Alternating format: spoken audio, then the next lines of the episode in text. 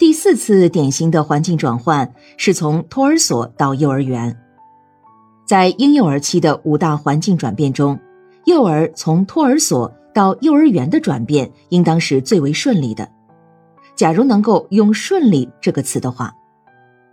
因为在托儿所后期，幼儿不仅在生理上适应了群体生活，心理上已经开始了和小伙伴的沟通。更重要的是，在他们身上，随着年龄的增长，一些最基础的能力已经具备了，比如对环境的适应能力，最起码的生活自理能力、语言能力等。而且他们在生活中已经离不开儿童伙伴，仅仅是和小朋友在一起，就会给他们带来兴奋和喜悦。他们感到自己并不小，只是成人太大了而已。他们已经具备了自信心。这一切都是完成从托儿所到幼儿园环境转变的有利条件。由托儿所到幼儿园转变的主要矛盾表现为：幼儿终于进入了学龄前期这个阶段，他们必须为进入学龄期做好一切准备，包括生理的和心理的，而且在这个阶段是对幼儿进行系统的环境教育的阶段，因此。教育上已经提出了相应的要求，他们必须能够适应课堂教育以外的多种形式的教育的要求，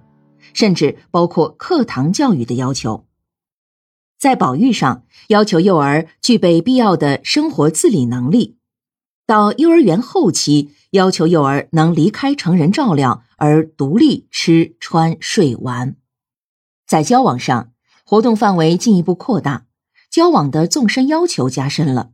要求幼儿学会多种交往方式，并且能够使用多种工具。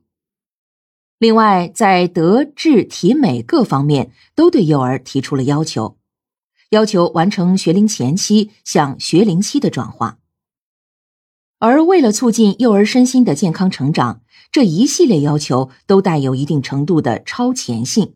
也就是说。这些要求是促使幼儿向成熟的方向发展，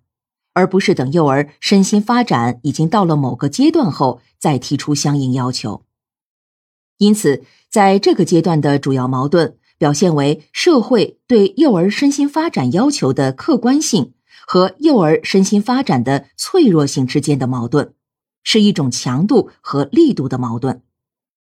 然而，正是这种矛盾和要求，提供了幼儿进入新的层次的阶梯。